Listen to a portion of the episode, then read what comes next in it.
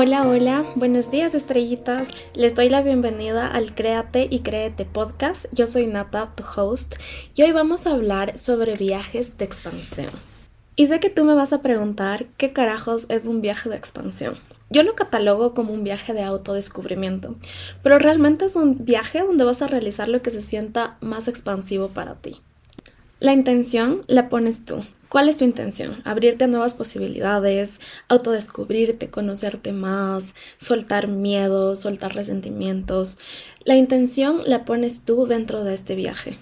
La idea es que durante y al terminar este viaje te sientas plena, reconectada y expansiva. Mi primer viaje de expansión lo realicé hace un poquito más de un año. Fue a Portugal, a Oporto para ser exactos, y yo estaba pensando en realizar un viaje de estos ya hace muchísimo tiempo, pero uno de mis más grandes miedos era el viajar sola. Tenía mucho pánico porque yo he viajado muchísimo a muchísimas partes a estudiar, eh, por ocio, etc. Pero siempre ha sido con el respaldo de alguien o sabiendo que si yo voy a llegar a algún lado me van a esperar de alguna manera o me voy a topar con alguien conocido, etc. Este era el primer viaje en el que yo iba a ir completamente sola y lo iba a disfrutar completamente sola, pero como saben nosotros tenemos este chip latinoamericano del, del, miedo, del miedo de qué me puede pasar, no es seguro, si viajo como mujer hay mil posibilidades de que pasen cosas negativas y todos estos pensamientos los quería dejar de lado. Entonces el objetivo número uno de este viaje de expansión era superar el miedo a viajar sola. Otra cosa que estaba pasando es que yo estaba en una gran disyuntiva, porque en ese momento estaba estudiando mi máster y yo me sentía nuevamente una estudiante.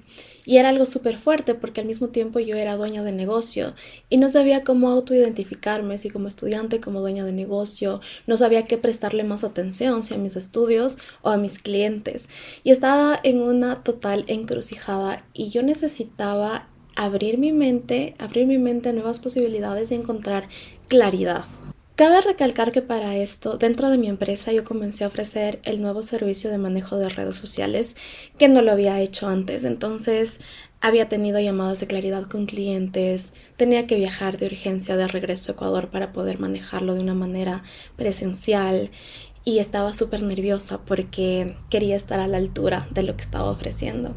Entonces, este viaje era con ese propósito. A nivel profesional, a nivel personal, me sentía un poco perdida y al mismo tiempo quería probarme a mí misma que yo podía viajar sola sin tener miedo. Es importante tener claro que dentro de un viaje expansivo, además del viaje per se, tienes que pensar en actividades que te hagan sentir de esa manera, que te hagan sentir expansivo y por medio de las cuales puedas encontrar respuestas a las preguntas que estás teniendo en este momento.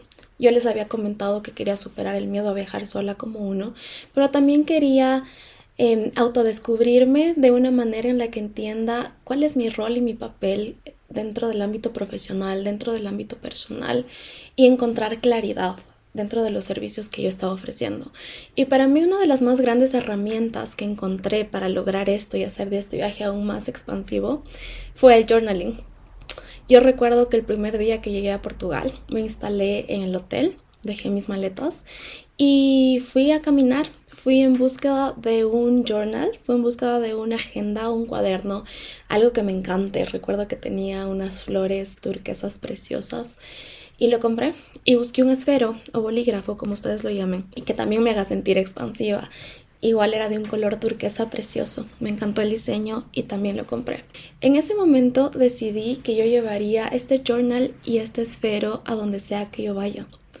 Es así que durante todo el tiempo que yo estaba conociendo Oporto, cuando iba a las playas me sentaba de 30 minutos a una hora a respirar, a hacer introspección, a hacer una pequeña meditación y me dedicaba a hacer journaling. Me dedicaba a ver a las personas pasar, a ver el mar frente a mí, a dejar los pensamientos de lado y simplemente dejar que fluya la conversación entre mi persona y el cuaderno que sostenía en mis manos. Esto fue una de las experiencias más enriquecedoras que yo he tenido en mi vida. Recuerdo ir a restaurantes, yo tenía también esta pelea interna de que no me gustaba ir a restaurantes sola porque me sentía sola, me gustaba la compañía de la gente. Yo siempre he sido una persona que me consideraba antes muy dependiente de otras personas. Por suerte, ahora ya no. Lo trabajé muchísimo y lo he superado, pero todavía tengo esos rezagos, ¿no? De, de querer estar en compañía, de sentirme acompañado, de estar con gente. Y en Portugal también, también lo superé. Recuerdo que entraba al restaurante que más me gustaba, que me gustaba por su decoración y por el tipo de comida que ofrecían. Entraba con mi cuaderno, con mi journal, con mi esfero y me sentaba en una mesa a la ventana sola disfrutando de mi compañía, de mi comida y escribía la experiencia, escribía el cómo me sentía y el cómo se ha transformado esta experiencia, entre comillas, solitaria, que alguna vez lo sentía así, a una experiencia súper expansiva para mí. Es súper gracioso porque también por la naturaleza de lo que yo hago normalmente cuando viajo, grabo un montón de contenido. Hago que me tomen fotos, hago que me graben, pero como les he dicho, siempre he estado en compañía de alguien y ahora estaba totalmente sola. Y es cuando me descargué la aplicación de la que siempre les hablo, Lenswari. Eh, con mi teléfono, ponía el teléfono sobre una roca en el piso y me tomaba fotos sola. A veces preguntaba a la gente que pasaba si me podía tomar fotos o si me podía grabar videos. O a veces simplemente ponía el teléfono encima de, de lo que tuviera a mano y me grababa videos sola. Incluso el grabar contenido de esta manera para mí fue una experiencia demasiado increíble. Y todo esto lo escribía también en mi journal. Estas eran cosas que surgían durante el viaje, pero también me hacía preguntas de journaling un poco más intencionales con respecto a la situación y el dilema que yo tenía que les comenté en un inicio. El cómo sentirme, el entender que era suficiente, el no sentirme menos por ofrecer un servicio que nunca había ofrecido, el entender cuál era mi, mi rol en ese momento, el hacer las paces con el hecho de que estaba estudiando súper fuerte y que tal vez esa tenía que ser mi prioridad en ese momento y no podía hacer tantas sesiones uno a uno como me hubieran gustado en mi negocio, por ejemplo.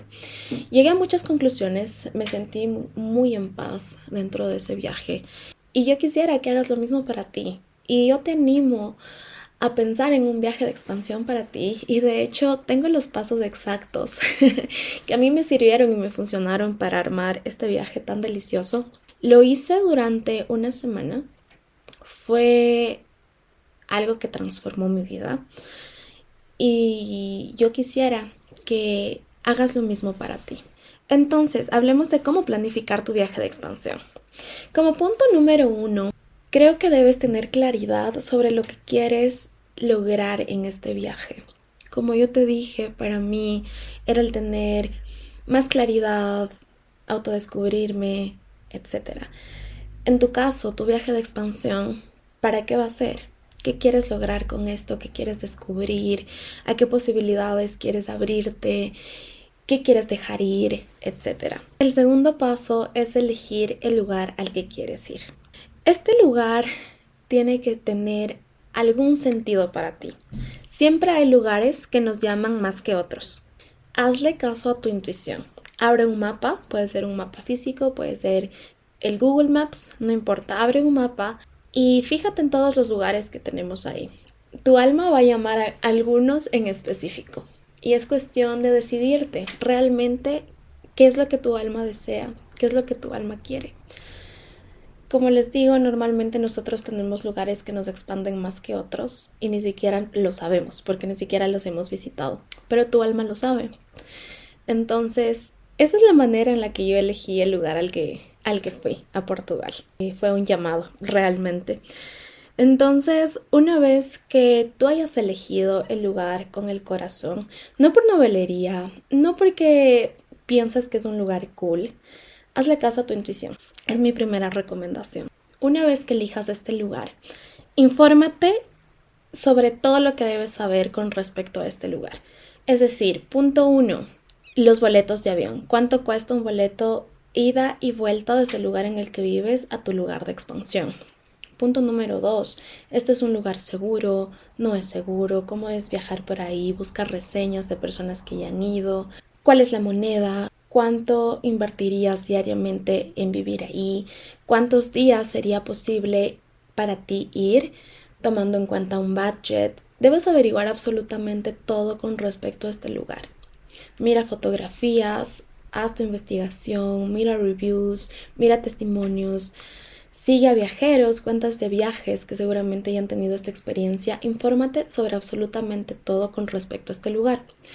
Si es un viaje que para ti es súper factible realizarlo como ya, lo más rápido, pues pasamos al siguiente paso. Si es un viaje que para ti todavía se siente lejano, porque por ejemplo necesitas ahorrar más o no tienes permiso del trabajo o debes planear mejor tus vacaciones, etc.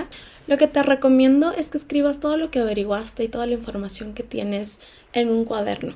Acércate a los números porque si no eres consciente de realmente cuánto te va a costar, qué es lo que vas a hacer en esos días, etcétera, si no tienes esta claridad, entonces es mucho más difícil planificarlo para una fecha en específico. Y date un plazo para poder concretar este viaje. Y con concretar me refiero a por lo menos comprar los boletos de avión que ya lo hacen de alguna manera más seguro. Date un tiempo, por ejemplo, de aquí a tres meses voy a realizar este viaje exactamente para esta fecha. Y con esa claridad trata de organizar todo. Es decir, si necesitas X cantidad de dinero, ¿cómo voy a hacer para lograr tener esta cantidad de dinero que requiero? Si necesitas pedir permiso, necesitas organizar un tiempo libre en, tu trabajo, en lo que haces, date la opción de adelantar trabajo, pedir permiso, hacer todo lo necesario para que estos días tengas libre para realizar este viaje de expansión.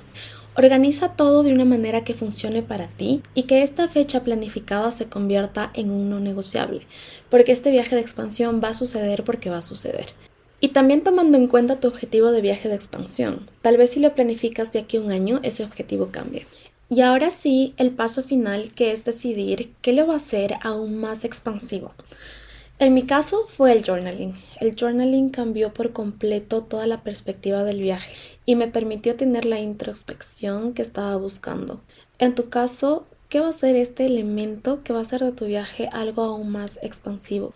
Por ejemplo, ¿quieres apalancarte de la meditación? ¿O existen terapias en este lugar en específico que quisieras agendar? ¿Existe alguna actividad que quisieras realizar? ¿Qué para ti va a ser de este viaje algo aún más expansivo del viaje per se? Ahora con esta claridad es momento de organizar tu viaje de expansión. Espero que sea una experiencia tan maravillosa para ti como lo fue para mí. Te deseo la mejor de las suertes y me gustaría escuchar de ti. Si lo realizas, mándame un mensajito. y como siempre, en mis episodios me gusta dejar una pequeña reflexión y la reflexión de hoy es la siguiente. La vida es muy corta, así que lo importante es pensar menos, arriesgar más y vivir aventuras que le expandan a niveles inimaginables. Gracias y nos vemos en el siguiente episodio. Te invito a seguirme en todas las redes sociales. Estoy como Soy Nata en todas las redes. Instagram, Facebook, TikTok, Pinterest. También te invito a seguir este podcast en la plataforma en la que lo estés escuchando.